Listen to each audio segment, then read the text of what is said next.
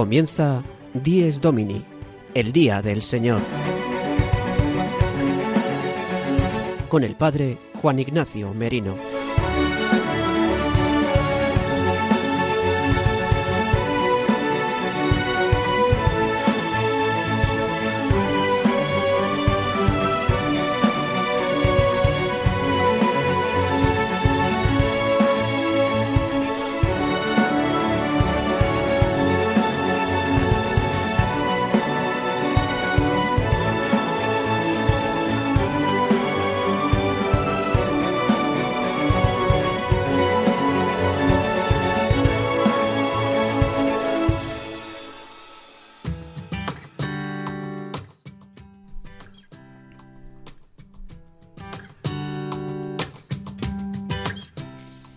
Buenos días, queridos amigos de Radio María. Dies Domini, el día del Señor, el día de la verdadera alegría, el día del descanso de todos los cristianos. La Pascua semanal de la muerte y resurrección de nuestro Señor Jesucristo es el día que hoy celebramos, el domingo. Hoy, domingo 25 de septiembre de 2022, celebramos el domingo vigésimo sexto del tiempo ordinario. Y también la Iglesia celebra hoy la jornada del migrante y el refugiado en este año 2022, donde nos acordamos especialmente de los refugiados, de los que han tenido que salir de sus países para comenzar una vida mejor. En el programa de hoy, Dies Domini, el Día del Señor, tenemos unos temas preparados y secciones como cada domingo, con nuestra anécdota semanal, con nuestra sección de liturgia, comentaremos la palabra de Dios de este domingo, los santos de la semana, un momento musical y muchas cosas más. En este domingo en el que la Iglesia nos invita a decidir, a mirar al cielo, a elegir al Señor como nuestro único Salvador y que esta elección se manifieste en nuestro día a día, en nuestra vida, sabiendo que todas nuestras acciones trascienden al cielo. El que os habla el padre Juan Ignacio Merino desde las 8 de la mañana, que ya llevamos unos minutos, hasta las 9 de la mañana, una hora menos si nos escucháis desde Canarias, os acompañaré para que celebremos juntos el Día del Señor, el domingo, el día del verdadero descanso, Podéis comunicaros con nosotros, con el equipo de Dies Domini, a través del mail diesdomini@radiomaria.es y recordad que también podéis volver a escuchar nuestro programa a través de los podcasts de Radio María en radiomaria.es una vez emitido el programa. Así que os invito a que os quedéis con nosotros durante estos 55 minutos en el magazine de las mañanas de Radio María. Y sin más, vamos a adelantar los temas y las secciones que trataremos en el programa de hoy, en el Dies Domini, el Día del Señor del 25 de septiembre de 2022.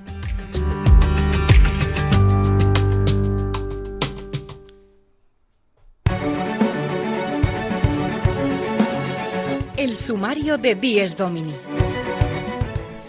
El padre Julio Rodrigo, como cada semana, nos trae su anécdota edificante. En esta ocasión nos habla de la administración de la primera comunión a unos niños. En nuestra sección, la liturgia del domingo, hoy nos hablará el Padre Jesús Colado sobre el lavatorio de las manos que realiza el sacerdote en la Eucaristía. Profundizaremos también sobre la palabra de Dios que nos regala la Iglesia para este domingo 26 del tiempo ordinario y tendremos también momento para la música. Y el seminarista Juan José Rodríguez nos narrará los santos de esta semana que ya comienza hoy.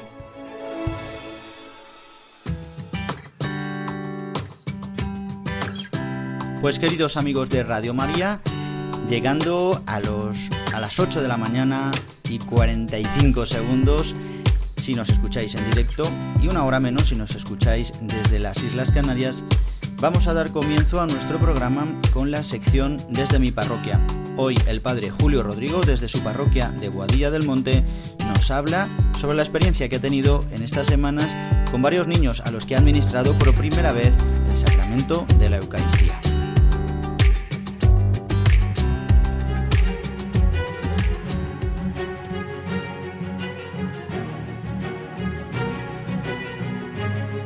El domingo desde mi parroquia. Una reflexión a cargo del Padre Julio Rodrigo.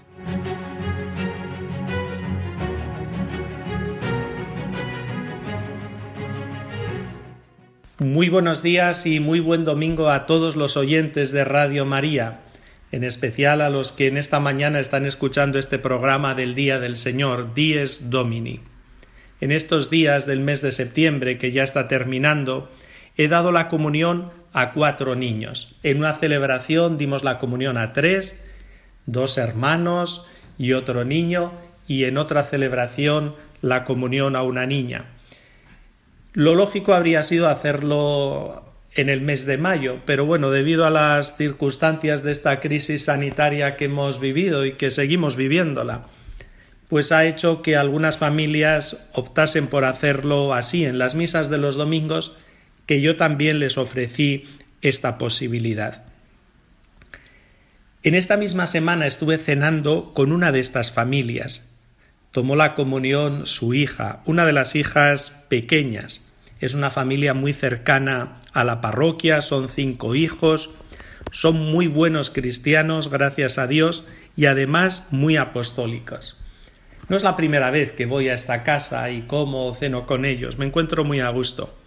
El caso es que pensé, les voy a llevar algún regalito a todos esos chavales, y entre las cosas que tenía en casa seleccioné cinco regalos, uno para cada uno. El caso es que vi que eran desiguales en valor y pensé, bueno, a lo mejor protestan o a lo mejor hay alguna pelea, pero haré un sorteo y así esto queda más igual, a quien le toque le ha tocado. Pero cuando llegué a la casa y les dije que traía estos regalos, la niña de la comunión que yo la dije que ella eligiese uno de los regalos, el que más quisiese, puesto que ella era la que había tomado la comunión. Pero ella me dijo lo siguiente, dice, padre, no, no, yo no elijo, ni haga ningún sorteo, ponga aquí los cinco regalos y elegimos, y yo seré la última en elegir. Yo le volví a insistir, no, hija, que tú eres la que has tomado la comunión y en realidad pensaba traerte a ti un regalo, pero también lo he extendido a todos tus hermanos. Tú elige la primera. Y de nuevo, pero además con rotundidad, me dijo, no, yo seré la última. Que mis hermanos elijan y lo que quede es lo que me quedaré yo.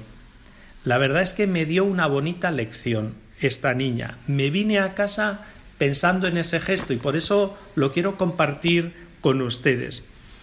Porque me dio esta magnífica lección que además es muy evangélica, porque es una lección de desprendimiento, de generosidad, de pequeñez, de humildad. Me acordé de esas palabras de Cristo en el Evangelio. El que quiera ser primero, que sea el último, el servidor de todos. Desde luego que son palabras bonitas, pero luego son palabras que hay que concretarlas en la vida. Y hay que concretarlas pues, como hizo esta niña. A la hora de elegir un regalo, pensó, yo la última, yo la servidora de todos, yo lo que no quiera nadie. En tantas ocasiones se nos puede presentar esto a la hora de elegir una plaza o a la hora de elegir eso, algo que nos regalan, como esta niña, no sé, en tantas circunstancias que podíamos pensar. Sorprenden los niños y nos sorprenden gratamente. Desde luego que son pequeños, sí, a los ojos de los hombres son pequeños, pero como ven, algunos en las cosas de Dios y a los ojos de Dios que son grandes. No es el primer caso que podía contar. Muchos niños me han sorprendido en este sentido, que en el camino del Evangelio, en el camino de la vida cristiana, son muy grandes. Nada más, que les deseo de nuevo un feliz domingo y nos volvemos a escuchar la semana que viene. El domingo desde mi parroquia. Una reflexión a cargo del Padre Julio Rodrigo.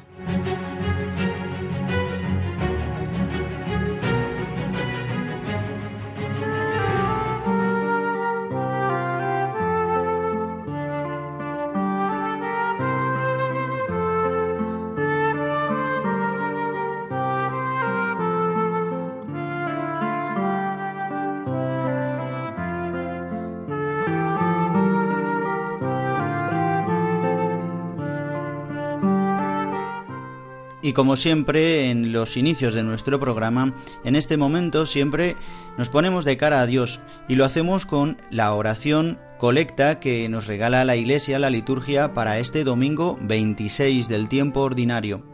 Y la oración dice así, Oh Dios, que manifiestas tu poder, sobre todo con el perdón y la misericordia, aumenta en nosotros tu gracia, para que, aspirando a tus promesas, nos hagas participar de los bienes del cielo.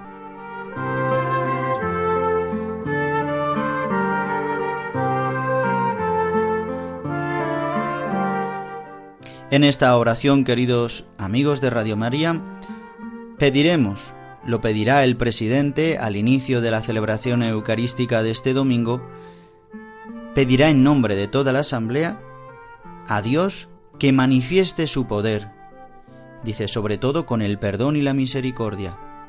Es por el perdón y la misericordia de Dios hacia nosotros, sus hijos, sus criaturas, hijos que somos pecadores y que hemos sido hechos hijos en su Hijo Jesucristo, justamente porque ha sido derramado sobre nosotros el amor de Dios, su perdón y su misericordia por la muerte y la resurrección de su Hijo Jesucristo y le pedimos, aumenta en nosotros la gracia, tu gracia, para que aspirando a tus promesas, ¿y cuál es la promesa?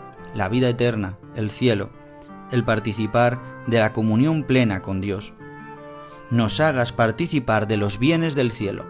Es decir, que recibiendo la gracia que vamos a recibir en la Eucaristía, podamos aspirar a las promesas y así podamos participar de los bienes del cielo. Esto es lo que celebraremos en la Eucaristía, a través de la escucha de la palabra, a través de la oración, la alabanza, la plegaria eucarística, recibiremos la gracia sacramental en su cuerpo, en el cuerpo y en la sangre de Cristo, y con ello aspiramos a las gracias del cielo, a las promesas del cielo, a las promesas de vida eterna y ya participamos de los bienes eternos.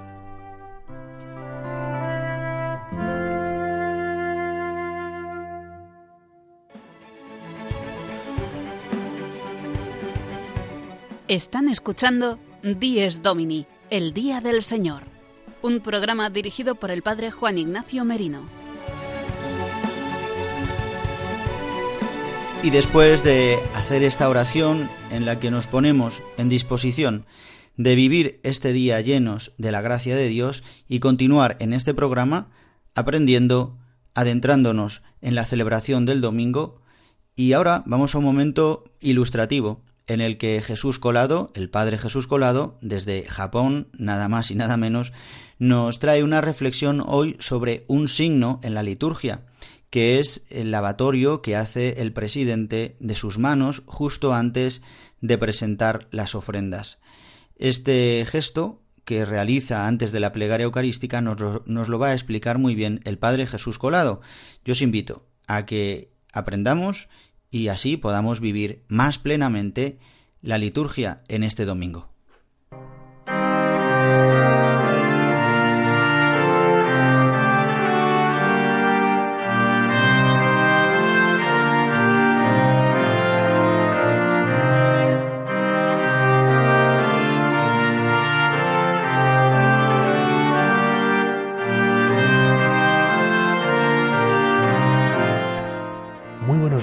Oyentes de Dies Domini. Hoy vamos a detenernos en un gesto que el sacerdote realiza antes de empezar la plegaria eucarística. Me refiero al gesto de lavarse las manos. Es un gesto que, sobre todo últimamente, debido a la pandemia, hemos visto también con unos algunos añadidos como la, desinfección de las manos y. Pero en realidad es un gesto que va mucho más allá de lo que es la limpieza corporal, la limpieza de las manos. El sacerdote cuando se lava las manos, recita la siguiente oración. Lava del todo mi delito, limpia mi pecado. Ya con estas palabras podemos darnos cuenta de que no nos dedicamos únicamente a una limpieza exterior de las manos, sino que es un momento de profunda importancia porque nos está diciendo que en ese momento el sacerdote que está disponiéndose a celebrar los misterios mayores de nuestra salvación, a poder coger en sus manos a nuestro Señor en cuerpo, sangre, alma y divinidad. Justo antes de eso, y, teniendo en cuenta que va a realizar todo esto en, in persona Christi, aún así no deja de recordar quién es, no deja de recordar que es una persona, que es un ser humano con limitaciones, con defectos, con pecados, y precisamente en este momento, como uno de los actos de humildad que se, que se hacen antes de entrar a poder hablar a Dios cara a cara, a poder recordarle todo aquello que ha hecho en la historia y pedirle que de nuevo mande a su Hijo en las especies del pan y del vino, el sacerdote se lava las manos diciéndole al Señor, no purifique solo mis manos con este agua, sino lava mi corazón entero. Lávame de todo mi delito, limpia mi pecado.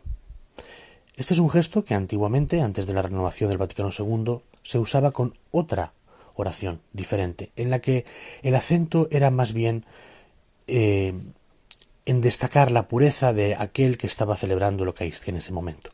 Sin embargo, ahora, como una manera muy bonita de poder ver también nosotros quienes somos, y porque reconocer quiénes somos delante del Señor es lo que nos abre la puerta de su misericordia y la puerta de los milagros. Por eso, cada vez que cualquiera de nuestros oyentes vea al sacerdote que se lava las manos, no piense que está solamente desinfectándose o limpiándose porque tiene algo de, algo de, suciedad en las manos. De hecho, eso bien conviene hacerlo bastante antes de la celebración. Sino que piense realmente que en ese momento el sacerdote está siendo plenamente consciente de quién es plenamente consciente de aquello que necesita. ¿Por qué? Porque también es del todo y plenamente consciente de la grandeza de lo que va a celebrar desde ese momento en adelante. Por eso cuando vean nuestros oyentes algún sacerdote que se lava las manos antes de la, antes de la plegaria eucarística, recuerde también que esa pureza que pide para sí mismo la está pidiendo para todos nosotros, para que podamos todos presentarnos con un corazón puro y un espíritu humilde, ante el único Dios, aquel que nos ama, nos quiere y que viene para que lo podamos comer. Que pasen todos muy, muy buen domingo.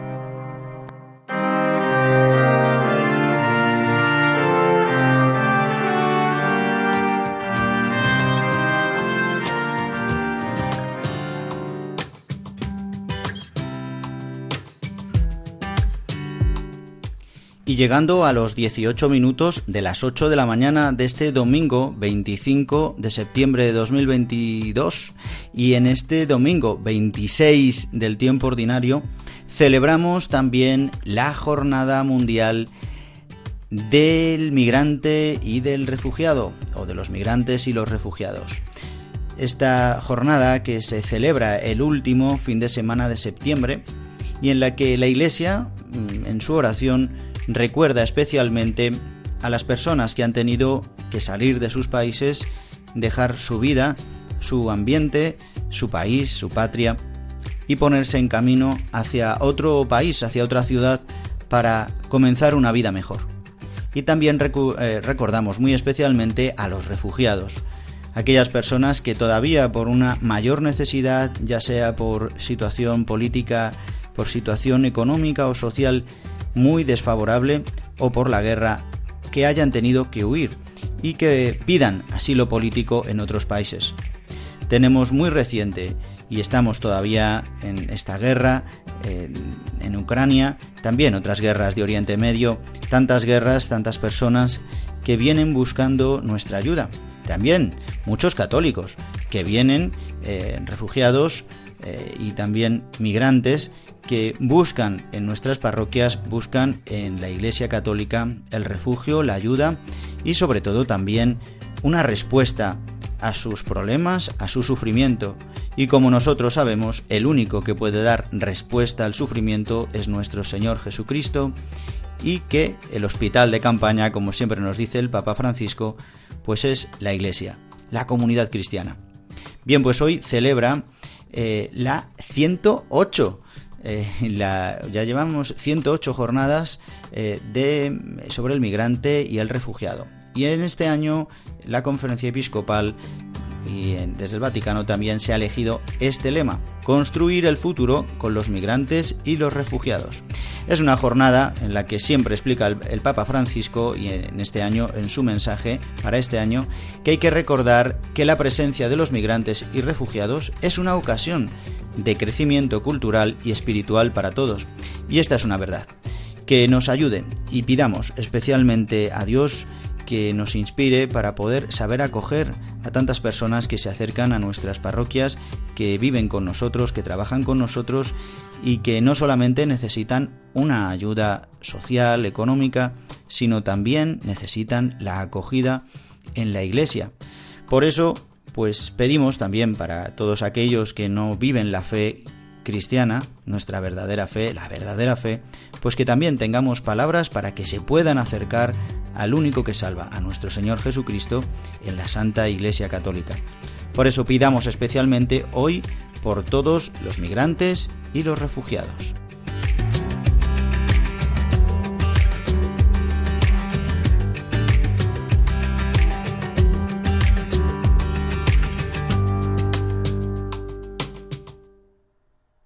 Y llegamos ahora al momento de profundizar en la palabra de Dios, las lecturas que la Iglesia nos regala para este domingo 26 del tiempo ordinario, día 25 del mes de septiembre, pero domingo 26 del tiempo ordinario.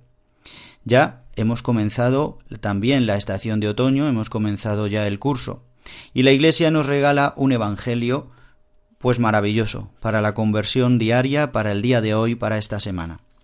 El Evangelio es la parábola que Jesús dirige a los fariseos sobre Epulón y Lázaro. Epulón, en griego, significa rico, el rico, un rico. Por eso se ha quedado esta coletilla de el rico Epulón. De hecho, así nos lo traducen. Había un rico Epulón, pero es una redundancia porque Epulón es rico no es un nombre, no, no es un nombre eh, de persona, no es un nombre de un varón, sino que es un adjetivo, epulón. En cambio, Lázaro eh, tiene una etimología muy propia que significa al que Dios ayuda, al que Dios eh, sostiene. Es una, una paradoja porque nos ayuda a adentrarnos en esta parábola que Jesús dirige justamente a los fariseos. Jesús cuenta la historia de estos dos hombres. Lázaro vivía en el portal del rico de Epulón. Y Epulón banqueteaba y había tenido una vida muy cómoda, muy fácil.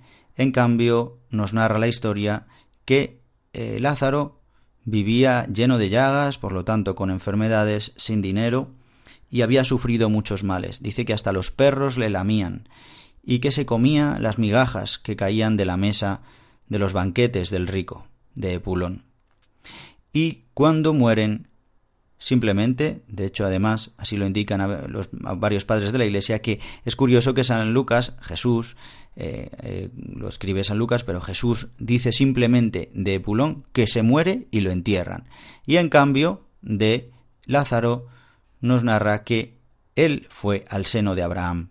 El seno de Abraham es eh, para nosotros quien ha inaugurado el cielo, es Jesucristo, el cielo de la gloria, cuando Él, Jesucristo, rompiendo las ataduras de la muerte, saliendo victorioso de la muerte resucitado, asciende a la derecha del Padre y, e inaugura el cielo para todos los hombres que quieran entrar y que puedan entrar. Lo inaugura para nosotros.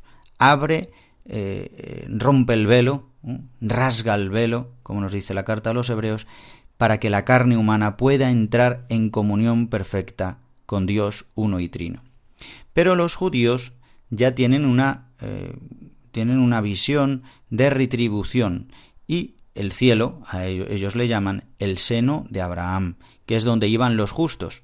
Este seno de Abraham es donde llegaría Jesús seguramente al Seol, el lugar de los muertos, donde ya había una especie de retribución para el bien y para el mal. De hecho, lo vemos aquí porque para nosotros podría ser perfectamente el cielo y el infierno. O quizás el infierno que aparece aquí quizás puede ser más bien un purgatorio muy muy muy abajo. No lo sabemos muy bien, lo que sí sabemos es que aquí se habla de la condenación eterna y de la salvación eterna, y de que nuestras acciones tienen una trascendencia para siempre, pero que ciertamente tenemos la oportunidad de conversión. Y es de lo que habla la palabra, porque en definitiva no es tanto que eh, haya un abismo muy grande entre donde está Epulón y donde está Lázaro, sino que hay una palabra que lo pone Jesús en boca de Abraham. Si no escuchan a Moisés y a los profetas, no se convencerán ni aunque resucite un muerto. Esto lo está diciendo Jesús de cara también a su resurrección. Y sobre todo, de cara a la resurrección de Lázaro, porque la resurrección de Lázaro será como la chispa para detener a Jesús.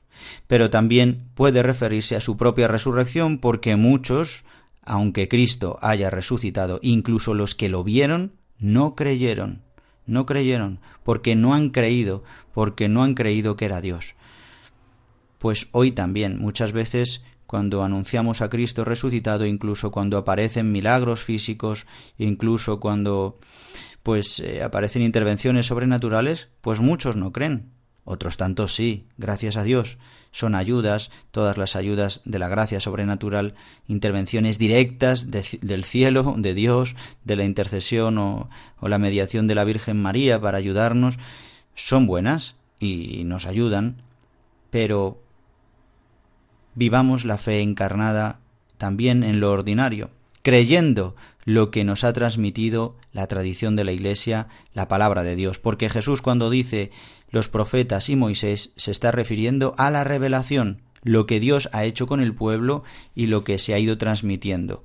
Esta es la obra de Dios. O sea que si no creemos en, en lo que Dios ha hecho durante toda la historia de la salvación, pues ¿cómo van a creer? Si no escuchamos a los que Dios ha puesto como enviados suyos para ayudarnos, pues ¿cómo vamos a creer? Pues quizás, seguramente, una intervención directa llegará un día en el que Jesucristo se manifestará glorioso para todos y nos veremos tal cual somos, es cierto. Pero hasta que llegue ese día, la Iglesia tiene la misión de anunciar el Evangelio a ricos y a pobres, para anunciar a todos que debemos vivir según Dios nos enseña, el camino verdadero, el camino de la salvación, que conlleva muchas veces el sufrimiento, como nos dice también en esta parábola. Lázaro ha padecido muchos malos, males en esta vida, y tú, en cambio, has experimentado muchos bienes.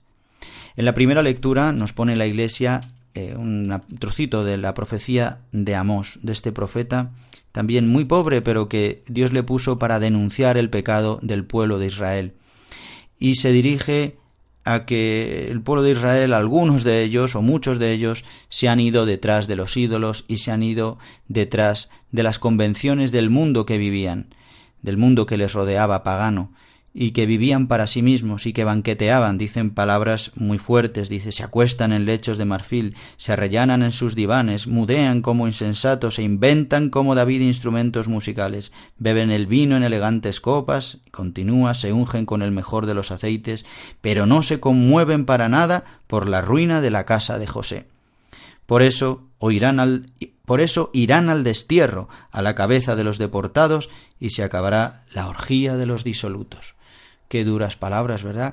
Que hablan de cómo tantos hombres y mujeres que han recibido la fe o que viven la fe se han apartado de los mandatos de Dios, se han apartado de la vía recta, de la vía de la salvación y viven en este desenfreno o en este en esta concepción mundana despilfarrando. Hoy también esta jornada del migrante y del eh, refugiado nos denuncia también, porque viendo el sufrimiento de estas personas, pues también en este primer mundo nos debe denunciar que vivimos demasiado bien, que tantas veces solo buscamos el bienestar y la comodidad. Por eso esta palabra hoy nos invita a la conversión, a querer vivir en la pobreza, que la pobreza auténtica es la de considerarnos que somos criaturas de Dios, que necesitamos redención, que necesitamos salvación, que somos pecadores, porque también un pobre material puede ser muy soberbio, igual que un rico material puede ser muy humilde y muy generoso. Lo importante está en el corazón, no tanto en lo que se tiene, sino cómo se vive, cómo se administran esos bienes y para qué se utilizan. Y como guinda del pastel tenemos una segunda lectura que, como sabemos, siempre eh, suele ser en el tiempo ordinario, la segunda lectura, una lectura continuada de una carta del apóstol San Pablo. En este caso estamos con la primera carta del apóstol San Pablo a Timoteo en el capítulo 6, donde se nos habla de que combatamos el combate de la fe, que perseveremos en lo que hemos recibido, que sigamos adelante, que conquistemos la vida eterna. ¿Y cómo la conquistamos? Pues adhiriéndonos a la misericordia y al perdón de Dios. No podemos hacer mucho más. Cambiando nuestra vida, transformando nuestros quehaceres, quizás nuestras actitudes muchas veces, nuestras rutinas, pero hemos de combatir siendo astutos, teniendo discernimiento, para saber que nuestras acciones tienen trascendencia y por eso, siendo humildes, siendo pequeños, dejándonos hacer por el Espíritu Santo, nuestras acciones tienen trascendencia también para el bien. ¿Cuánto bien podremos hacer? ¿Cuántas personas cuando nos pongamos en la presencia de Dios podrán decir, hey, que esa persona me ayudó, esa persona rezó por mí, eh, que aquel se entregó por mí, dedicó su tiempo, me perdonó, eh, que aquella persona no me pidió cuentas, eh, ese era un cristiano. Pues ojalá podamos, se pueda decir eso de nosotros, por eso necesitamos conversión continua. Que en este domingo, hermanos, podamos darnos cuenta de que un día se nos pedirá cuentas. Esto no nos tiene que dar ni miedo, ni un temor eh, infantil o un temor de, de horror, sino saber que nuestra vida tiene una trascendencia porque estamos llamados a la eternidad, a la vida eterna, y seremos llamados para la vida para siempre o para la muerte para siempre.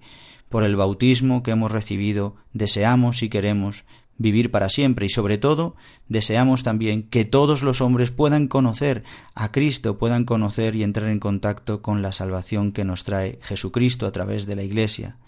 Por eso oremos por este mundo para que se pueda dar cuenta de que Dios es el único Señor y que es el que nos puede traer la salvación.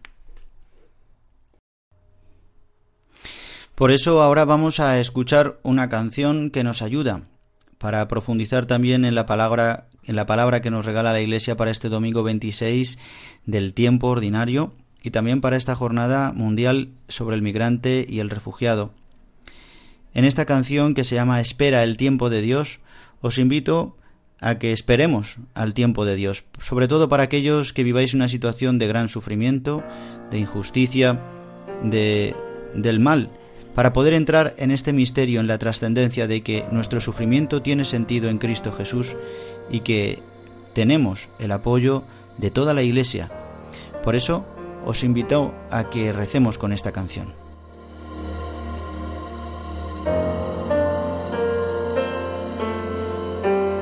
A veces sientes desmayar que el dolor jamás se irá. Caminas en la tempestad y ya no puedes continuar. Sientes que todo sale mal.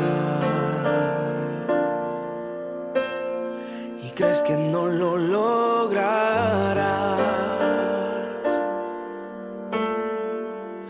lograrás.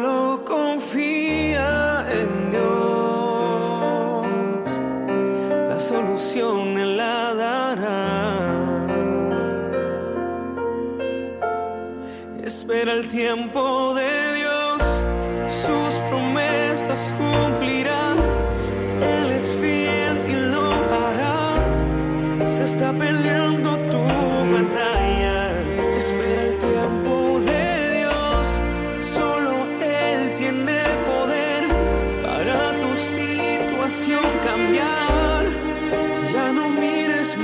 y espera el tiempo de Dios. veces quieres no ver más. Hasta tus sueños olvidar. Sientes que nunca llegará.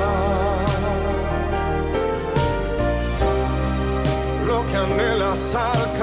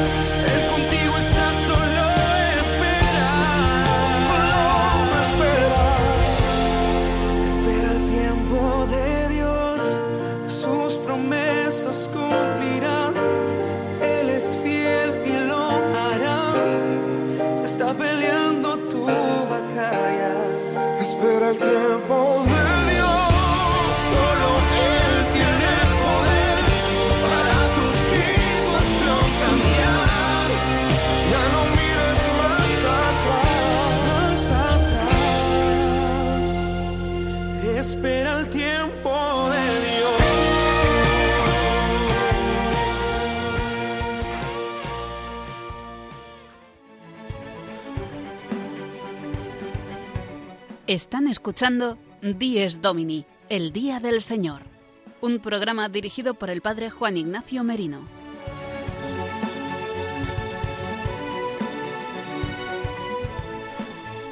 Queridos amigos de Radio María, estamos ya pasando el ecuador de nuestro programa y vamos a tener ya la última sección hoy de los santos de la semana.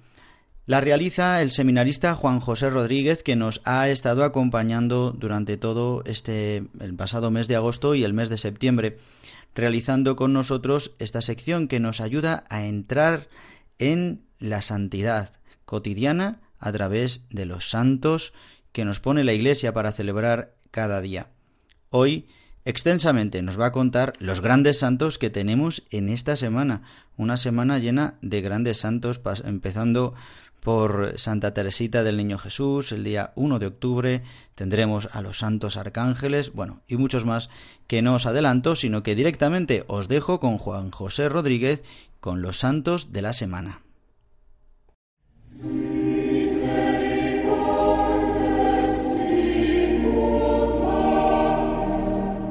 Los santos de la semana.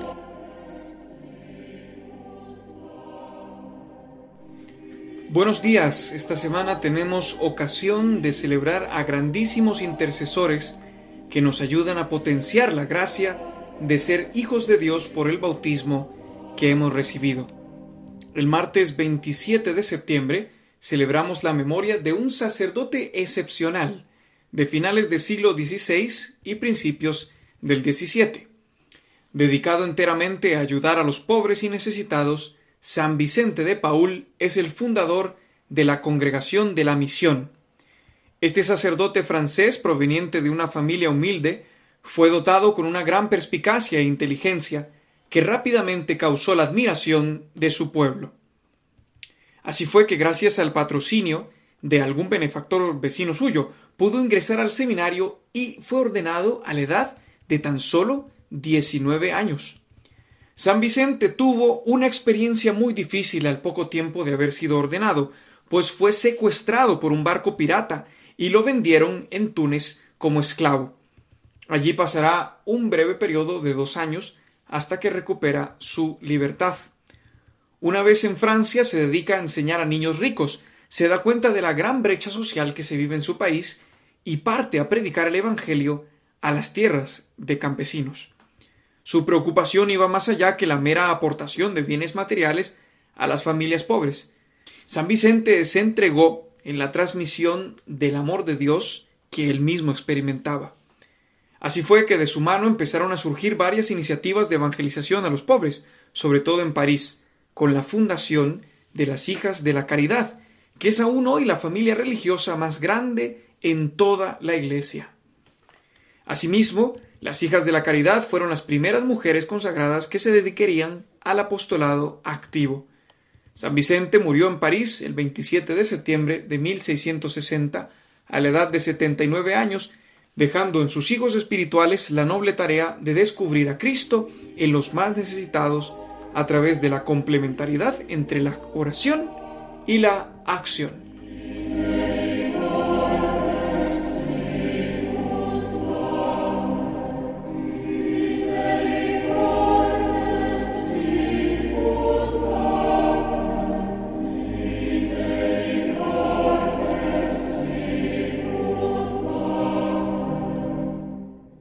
Estás en la escucha del programa Dies Domini en Radio María.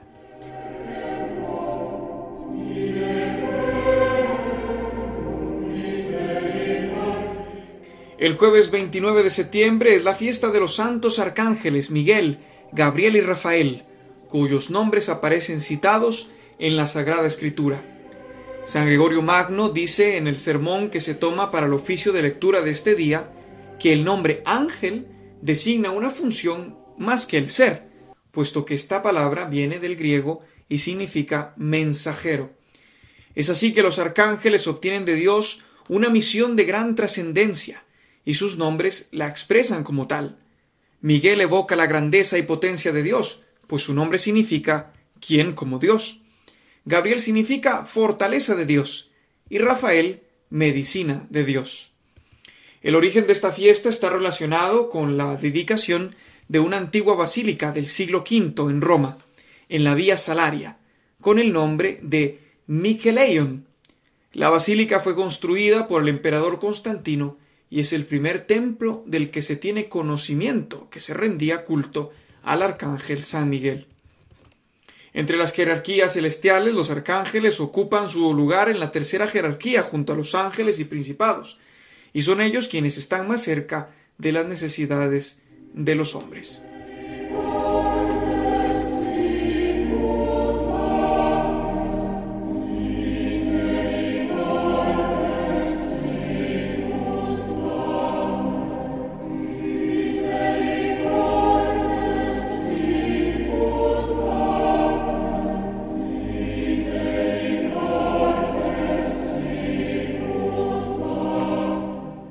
El viernes 30 de septiembre el santoral recuerda a San Jerónimo, padre y doctor de la Iglesia. Es conocido sobre todo por sus trabajos de traducción de la Sagrada Escritura al latín, permitiendo que la misma se difundiera extensamente durante la Edad Media. San Jerónimo comenzó su vida espiritual como eremita, pero al poco tiempo fue ordenado presbítero en Antioquía. Fue secretario del Papa Damaso, de quien recibió el encargo de traducir la Biblia. Vivió en Roma, pero decidió instalarse en Tierra Santa, donde obtuvo mayores luces en sus investigaciones y comentarios de la Sagrada Escritura. Permaneció en Belén durante 35 años. Se cuenta que una noche de Navidad, después de que los fieles se fueron a la gruta de Belén, el santo se quedó allí solo rezando, y le pareció que el niño Jesús le decía Jerónimo, ¿qué me vas a entregar en mi cumpleaños? ¿Qué me vas a regalar? Él le respondió Señor, te regalo mi salud, mi fama, mi honor, para que dispongas de todo como mejor te parezca. El niño Jesús añadió ¿Y ya no me regalas nada más?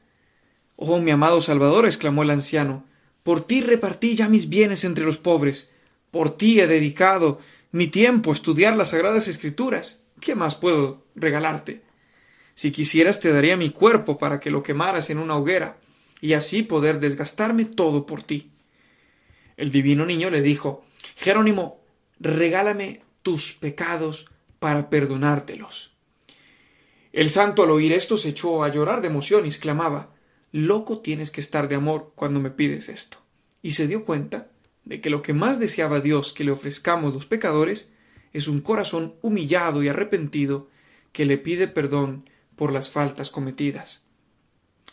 Hace dos años, para la fecha de la memoria de San Jerónimo, el Papa Francisco firmó una carta apostólica titulada Scripture Sacre Affectus, en ocasión del decimosexto centenario de la muerte del santo. Allí ha invitado a todos, pero especialmente a los jóvenes, a salir en busca de lo que Jerónimo nos dejó. Así decía el Papa. Vayan en busca de su herencia. El cristianismo los convierte en herederos de un patrimonio cultural insuperable del que deben tomar posesión. Apasionense de esta historia que es de ustedes. Atrévanse a fijar la mirada en Jerónimo, ese joven inquieto que, como el personaje de la parábola de Jesús, vendió todo lo que tenía para comprar la perla de gran valor.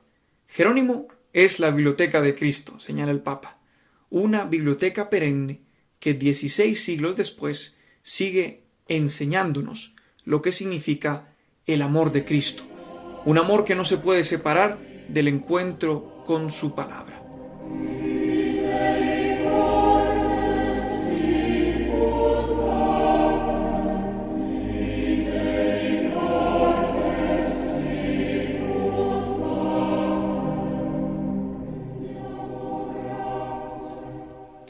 Terminamos nuestra sección recordando a una joven maestra de novicias, patrona de las misiones, experta en el sufrir, en esperar y en el amar. Carmelita descalza que entregó su vida a su amado Salvador con tan solo 24 años. Marie-Thérèse Françoise Martin, más conocida como Santa Teresita del Niño Jesús, doctora de la Iglesia, gracias a sus sencillas pero profundas enseñanzas sobre la infancia espiritual. La Iglesia celebra su memoria el primero de octubre. Teresita quiso ser en el cuerpo de la Iglesia el corazón que irradia la sangre, que es la savia espiritual, a todo miembro. En el corazón de mi madre la iglesia yo quiero ser el amor, decía la pequeña santa. Ella misma redactó sus memorias en un libro que más tarde sus hermanas le llamarían Historia de un alma. Teresita nos enseña a ser hijos de Dios gracias a dos gracias concretas. Teresita nos enseña a ser hijos de Dios. Dos gracias concretas cuenta haber recibido. La primera de ellas en una Navidad y la segunda en una Pascua. Estas gracias no sólo definieron su vida, sino también su mismo nombre de religiosa, Teresa, del Niño Jesús y de la Santa Faz. La gracia de Navidad de 1886 permitió a Teresita superar la hipersensibilidad infantil para salir de sí misma hacia la gran misión de ofrecerse por la salvación de todos los hombres. Este ardor misionero lo sentía Teresita, sobre todo por aquellos que están sin Dios. La gracia de Pascua que vivió en 1895 se dio cuando padeció una cruenta enfermedad que la postró en cama con grandes malestares. Ella confiesa que en esa condición de debilidad se sentía unida al crucificado, pero vive con más crudeza la prueba de la fe, esa noche oscura del alma que también dirá San Juan de la Cruz y ella misma interpreta como un momento de oscuridad e incluso de comunión con los no creyentes. En ambos momentos, Teresita experimenta un total abandono, reconociéndose impotente ante Dios. Teresita nos enseña la síntesis entre el amor y la debilidad, pues la vida cristiana se mueve entre la grandeza infinita del misterio de Dios y la pequeñez del hombre.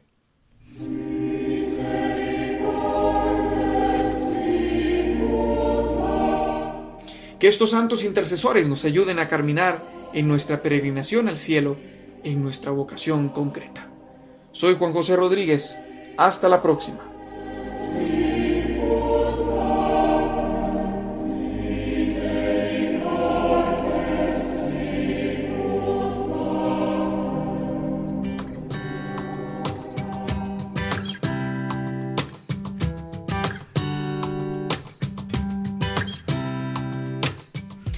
Queridos amigos de Radio María, nos acercamos ya al final de nuestro programa. En estos últimos minutos yo solamente quiero desearos un feliz día del Señor, lleno de la gracia de Dios.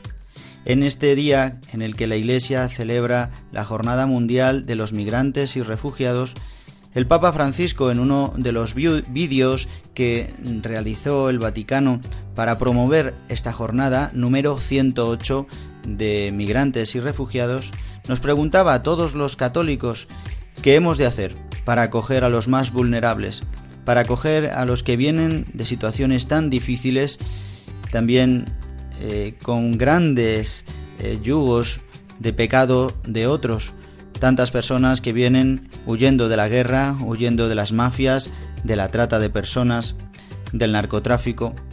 ¿Qué hacemos con estas personas? ¿Cómo las podremos integrar, ayudar? ¿Cómo podremos llevarles el Evangelio? Pues meditemos hoy sobre esta cuestión que nos realiza el Papa y también miremoslo a través de la luz del Evangelio, a través de la luz de la fe. La primera cosa que podemos hacer es orar por todas estas personas y vivir nosotros también cristianamente para que así podamos dar testimonio y podamos ejercer la mayor caridad que es la de Cristo, que es la de poder entregar nuestra vida por Dios y por los hermanos. En este domingo en el que hemos escuchado un Evangelio y que escucharemos en la Santa Misa, si todavía no habéis tenido oportunidad de, ir, eh, ya hubiera sido ayer por la tarde, o bien esta mañana bien tempranito, pero hoy durante todo el día, si vais a la Santa Misa, o bien si estáis enfermos y la escucháis a través de Radio María, escuchad bien el Evangelio, donde se nos llama a la conversión mirando a la trascendencia.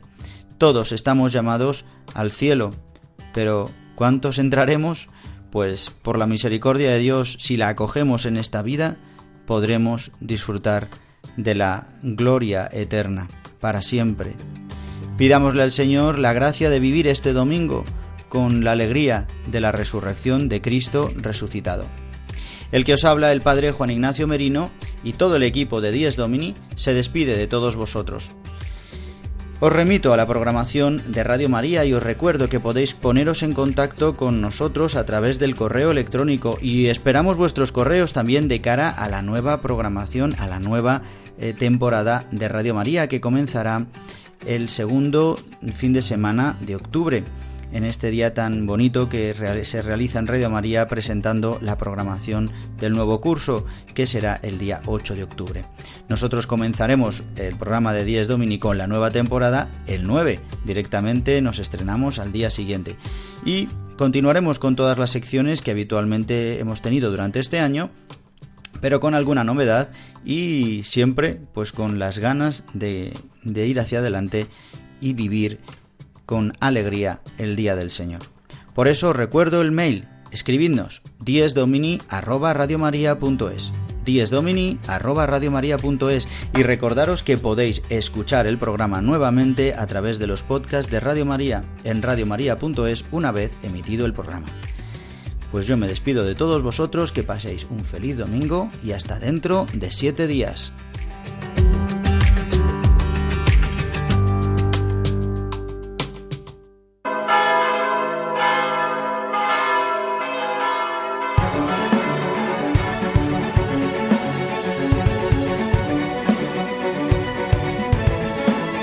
Han escuchado Dies Domini, el Día del Señor, con el Padre Juan Ignacio Merino.